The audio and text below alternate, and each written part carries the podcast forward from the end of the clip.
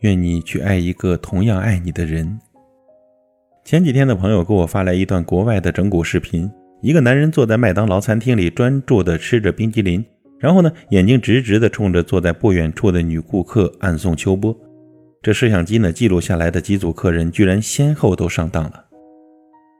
一个女人冲着他展示手上的婚戒，表明自己已经结婚了；另一个女人呢，摆出打电话的手势，暗示他可以留个号码。还有一个身材丰满的女人频频地整理衣衫，好像担心自己在对方心里的形象不好。视频的结尾呢，这个男人戴上墨镜站起身来，然后展开伸缩式盲人手杖，从这些女人的身边扬长而去。而那些女人看到这个场景，都尴尬的捂紧了嘴巴，脸上显露出极度难堪的神情。这段整蛊视频的确非常好笑，但是效果之后呢，却让人生出一点点莫名的难过。生活里有多少这样的例子啊？他明明不喜欢你，可你还是选择一个人站在原地苦苦的痴恋，不是吗？奥地利小说家茨威格在一封陌生女人的来信中，描述了一个被单恋折磨一生的凄婉女子。故事里的女主角呢，父亲早逝，生活窘迫，和母亲相依为命。直到她十三岁的时候，自己的生活才发生了逆转，因为父亲。搬来了一位英俊的作家。这个女孩原本成绩不太理想，后来却跃升至第一名，甚至每天读书到深夜，还花时间去练钢琴。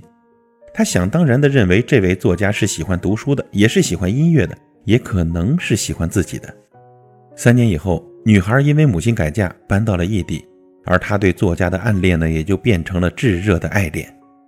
成年以后，女孩独自回到维也纳。每天晚上在作家的住处周围徘徊，希望见到自己的心上人。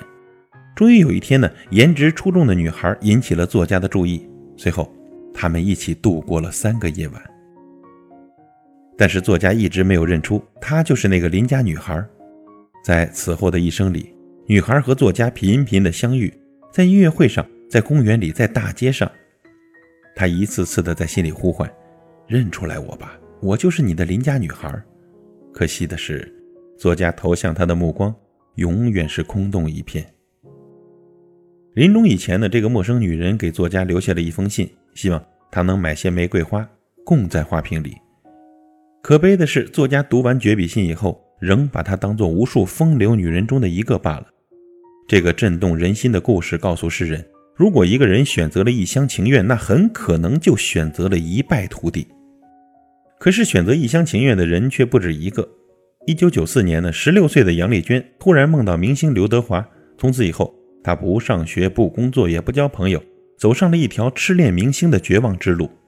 三年以后，杨丽娟参加了一个香港旅游团，可人到了香港却未能如愿见到心中的偶像。又过了几年，刘德华在兰州拍《天下无贼》，杨丽娟得知以后呢，整天站在自家的楼顶守望偶像，却依然未能如愿。而他的父母为了能让女儿实现心愿，选择卖掉家里的房子，然后一家人租房住。他的父亲甚至卖肾筹钱，希望能帮助女儿见到刘德华。十几年以后，杨丽娟的痴迷之路终于因为父亲跳海自杀宣告终止。这时候呢，她才如梦初醒，而她自己和家人却已经付出了惨痛的代价。她反思了很久以后说：“当时这只是自己一个小小的心愿而已。”并不是像大家炒作的那样，最后是媒体将整个事情推进到一个不可挽回、不可逆转的地步。可是这时候说什么都已经晚了，自己的父亲也不会再回来，更不会知道他最终有没有完成心愿。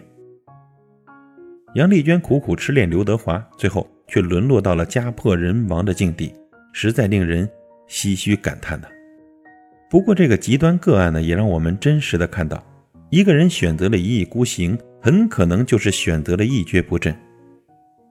感情的世界里就是这么奇怪，有些人明明不爱你，却非要和你兜圈子捉迷藏；更可悲的是，有些人明明心里很清楚这一点，却心甘情愿的痴恋沉迷。